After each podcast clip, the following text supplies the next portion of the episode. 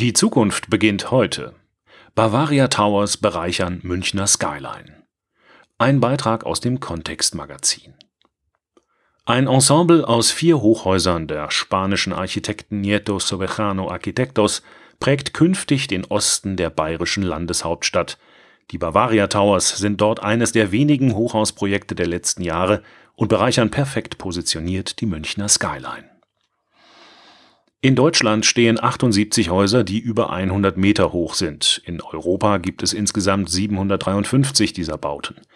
Dagegen befinden sich allein in New York über 100 Bauten, die höher als 300 Meter sind. Hierzulande tun sich Städte schwer mit einer Höhe, die Auswirkungen auf das historisch gewachsene Stadtbild haben könnte. Die Stadt München beispielsweise orientiert sich mit der Münchner Linie an zwei Hochhausstudien von 1977 und 1995. Seit einem Bürgerentscheid von 2004 hat sie sich ein 100-Meter-Limit verordnet, das nicht überschritten werden darf. So will sie sicherstellen, dass die Sicht auf Wahrzeichen der historischen Stadt, Hauptsichtlinien und schützenswerte Freiräume nicht beeinträchtigt werden. Hochhäuser gelten hier als Bautyp, der kein Regelfall werden soll. Ziel ist, das Gesicht der Stadt und ihre innere Struktur, die sich in der Münchner Mischung artikuliert, durch die Verbindung von Tradition und zeitgemäßem Bauen auch in Zukunft zu erhalten. Doch die Debatte bleibt ein Politikum mit wechselnden Anschauungen. Auch in München wird erneut darüber diskutiert, ob das Bauen in die Höhe nicht doch ein Mittel der Nachverdichtung sein könnte. Seit der Grundsteinlegung der Bavaria Towers nimmt in der bayerischen Landeshauptstadt nun gleich ein ganzes Hochhausensemble Gestalt an. Mit einer Höhe von 46 bis 84 Metern setzen die drei Officetürme und ein Hotelbau an ihrem Standort ein repräsentatives, städtebaulich prägnantes Zeichen.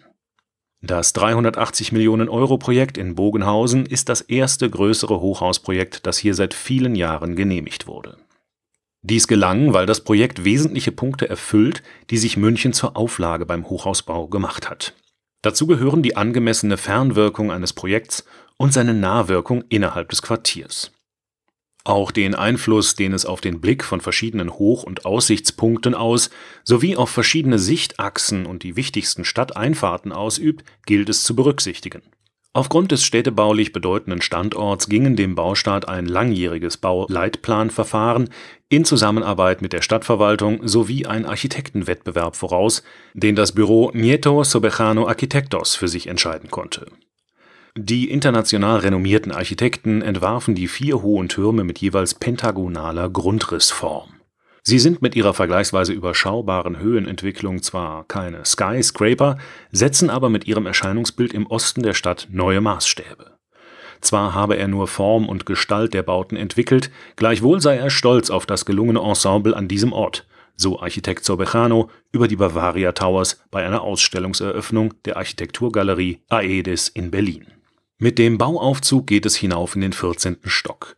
Hier im Rohbau eines der Türme, der mit dem Technikgeschoss im Dach 20 Etagen umfasst, bietet sich ein spektakulärer Ausblick auf das Ensemble und rundum weit über die Stadt hinaus. Simon Kaiser, Junior-Projektleiter von Implenia, einem Baukonzern mit 130 Jahren Erfahrung, ist seit 2016 mit von der Partie. Er erläutert, dass die vier Bauten in sogenannter Realteilung entstehen. Bauingenieur Kaiser realisiert mit elf weiteren Projektleitern, fünf Polieren und rund 100 bis 200 Arbeitern die beiden Bauten D und E, während das Unternehmen POR für die Bauten B und C verantwortlich ist. Ein vorgesehener Bauteil A ist noch in der Entwicklung, das Grundstück gehört der Stadt. In den Officetürmen von Implenia läuft der Grundausbau, das Projekt wird schlüsselfertig nach beauftragtem Baulos ausgeführt der Innenausbau entsteht nach Vorstellungen der jeweiligen Büronutzer. Im Erdgeschoss ist eine Kindertagesstätte vorgesehen, die Kindern der späteren Beschäftigten offen steht. Von oben, gut gesichert hinter dem Absturzgitter, lässt sich die beeindruckende Betonkonstruktion des neuen Geschossers vis-à-vis betrachten. Die abgeschrägten Dächer sind der Architektur von Nieto Sobejano geschuldet, meint Simon Kaiser und freut sich über die gelungene Betonage des komplexen Dachaufbaus die Betonkonstruktion liegt wie ein geneigter polygonaler Kranz auf den Betonstützen und wird durch Betonverstrebungen, eine Art Gitterrost, miteinander verbunden, welche zur Aussteifung der Dachkonstruktion dienen.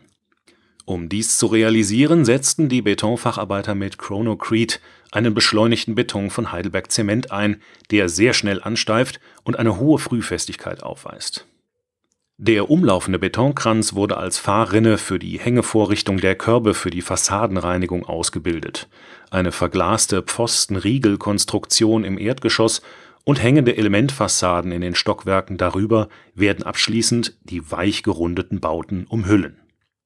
Auf polygonalem Grundriss ist das Stahlbetonskelett dieses Turms seit Baubeginn über der massiven Bodenplatte und drei Untergeschossen mit mehr als 20 Betonstützen pro Etage in die Höhe gewachsen so entstehen offene Grundrisse für flexibel einzurichtende Büroflächen.